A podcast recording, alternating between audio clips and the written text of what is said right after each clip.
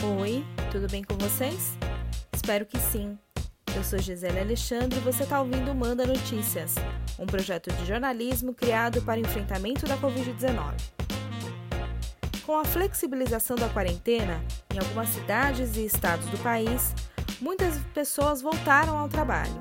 E por isso é importante a gente falar sobre os cuidados preventivos contra a Covid-19. O governo de São Paulo criou material com várias dicas de prevenção ao novo coronavírus. No episódio de hoje, a gente vai falar sobre os cuidados que você deve ter ao sair de casa. A primeira dica é: se você estiver sentindo alguns sintomas, como gripe, tosse, coriza, febre, e não tem certeza se está ou não contaminado, fique em casa. Assim você se protege e protege as pessoas que estão próximas a você.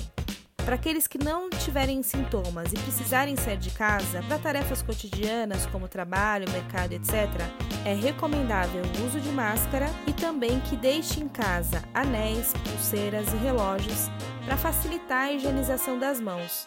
Porque lembre-se, é pelos olhos, boca e nariz que o vírus entra no nosso corpo. E como as mãos estão mais expostas, elas devem ser lavadas com frequência.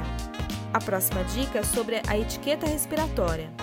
Quando tossir ou espirrar, você deve cobrir o nariz e a boca, de preferência com papel descartável ou com a parte interna do braço com o cotovelo flexionado. E é sempre essencial lavar as mãos. Para quem utiliza o transporte público, é muito importante seguir essa etiqueta respiratória ao tossir ou espirrar.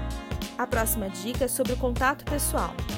Neste momento, a recomendação é que a gente não se cumprimente com apertos de mão, beijos ou abraços. Outra dica importante é que quando você estiver na rua, leve com você um papel descartável e use para tocar em superfícies de uso comum, como maçanetas, por exemplo. Após o uso, você deve jogar esse papel e não reutilizá-lo. Se tiver que utilizar dinheiro ou cartão, é importante lavar as mãos na sequência. Faça isso também quando tocar em qualquer objeto ou superfície, como uma mesa, por exemplo.